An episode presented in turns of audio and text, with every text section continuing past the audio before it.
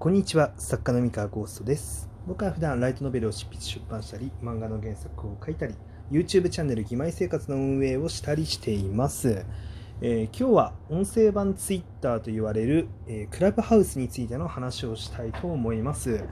えーまあなんか Twitter のトレンドにですね、まあ、あの数日前、まあ、音声版 Twitter だの、まあ、クラブハウスだのっていう感じの、まあ、単語があのトレンド入りしましてで、まあ、YouTube とかでも一部、まあ、クラブハウスやってみたよっていうようなあの動画が出てたりとか、まあ、このラジオトークでもクラブハウスについての話をされている方が何名かいたかな？と思うんですけれども、あのまあ、これについてのね、お話をちょっと今日は、まあ、していこうかなって思います。えーまあ、招待制の SNS ということで、まあ、一昔前でいうところの mixi みたいな感じで、この知り合いからの人づてのね、紹介でしか今のところは入れない、えーソーシャルネットサービス、まあ、になってるんですけれども、あのしかもですね、あの1人当たり1枠でしたっけ？一あの本当に少ない枠しか招待できないということで、えー今現状、クラブハウスを、ね、できてる人はそんなにいないんですよね。いそんなにいないんですけど、まあ、それでも日本で結構な、えー速さで広がっていて、僕も、あのすごい近しいあの作家さん、作家仲間にね、あのクラブハウスのアカウントを持ってるっていう人がもういるので、まあ、実はいつでも始めようと思えば始められるあの環境にあると。うんでまあ、ただですね、まあ、ちょっと一個だけあの悲しいお知らせがあって、今現状どうやらあの iPhone でしかできないらしくてですね、えーまあ、僕は Android なの Android なので、あのまだねできないんですよね。ただ結構日本での広がり方が結構激しいのであのもしかしたらあの Android もそんなに時間かからず実装されるかもしれないんですけど、まあ、そこはちょっとねしばらく待とうと思います。で、えーまあそもそもそうですねクラブハウスってなんだって話なんですけれども、まあ、やってない僕が何を語れることもないんですがまああのトレンドに入りしたね単語の通り音声版のツイッターみたいなものっていうことで、まあ、こうやって、まあ、僕今ラジオトークでこうやって声のねあの配信をしてると思うんですけれどももうちょっとカジュアルにあの声で交流ができるそうあの SNS っていうふうにな位置づけらしいですね。うん、でまあその声はねくるくるくるくる言われてたんですよねそのあの音声コンテンツですね。でずっとねまあその要は音のメディアですよね。ラジオだったりとかまあ、えーそれこそ ASMR だったりとかもそうなんですけれども、えー音のコンテンツっていうのが、まあ、今後伸びていくであろうっていう、まあ、予測がされていたと。でまああのアメリカとかのね市場だとその音声音声アプリこういう Radiotalk だったりとか、えー日本でいうとそうですねあの Voicy とかポッドキャストとか、えーあのああああいうものが、まあ、すごいもう流行ってててで音声に広告が入ってこうなんでしょうねマネタイズされていくみたいな、感じで、まあ、結構海外では音声アプリっていうのが一大市場になってるんですけれどもなんか下手したら YouTube の次みたいな感じで、えー結構流行ってるみたいなね感じらしいんですよね。で、まあ、その流れもあって日本ではどういうタイミングで火つくのかなっていうのは僕はずっとなんか興味深く見ててまあ興味深く見ながらこのラジオトークやってたんですけれども まさかあのねあのクラブハウスが、えー日本に上陸することで結構音声に一気に着なんだろう着目する人が増えるっていうのはちょっと予想してなかったんでびっくりしましたね。あのやっぱりこういう新しいサービスを普及させるときになんだろう今その時点で使ってる人がたくさんいる、えーサービスの名前を使って、えーイメージしやすい形であの広めるっていうのはやっぱ効果的なんだなってすごい思いましたね。あの音声版のツイッターっていう言い方が本当にあの言えて妙だなと思っていて今現状日本だとツイッター使ってる人ってめっちゃたくさんいてですねで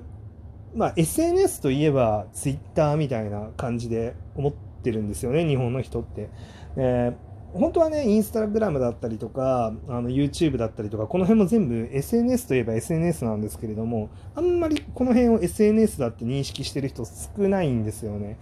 あの、多分日本って SNS って言われたらもう Twitter って結構イコールって言っていいぐらいあのイメージが紐づいてると思うんですけど、で、なので、まあ、音声版 Twitter って言われると、まあ、すごくイメージが湧くんでしょうね。そう。まあ、なのでですね、ままさかの、まあ、クラブハウスが、まあ、結構あの人気を博しそうな雰囲気があると。まあ、とはいえ、まあ、クラブハウスをきっかけに、まあ、音声っていうものがね、まあ、着目され始めて、じゃあこの後、まあ、お客さんは結局どこに集まって、ね、あの落ち着くのかっていうのは、まあ、ちょっとこの後になってみないと分かんないっていう感じですよね。いやー、でもなんかこう、こう音声コンテンツ音声系のね SNS がくるくるくるくる言われてたけれどもまあようやくなんか本当に来そうって感じがしますね。うん、でまあそうですまあ今現状クラブハウスがどこまで伸びるかっていうのはまあ僕がねまだ Android だからやれてないっていうのもあって、まあ、ちょっとあの予想できないんですけれどもまあそうですね、ちょっとやれるようになったらね、まあ、もうちょっとあのしっかりあの分析してあの語りたいなとは思いますけど、うん、で、まあ、そうですね、まあ、音声って、あのまあ、今回、ね、このラジオトーク、僕も400日以上あの毎日やってるんですけれども、あのこう音声ってパワー意外とあるなっていう風なすごい感じるんですよね。あのま再生数だけで言ったら、もう全然その YouTube の動画とか TikTok の動画に比べたら全然再生されてないんですよ。まあ、僕のラジオトークはね。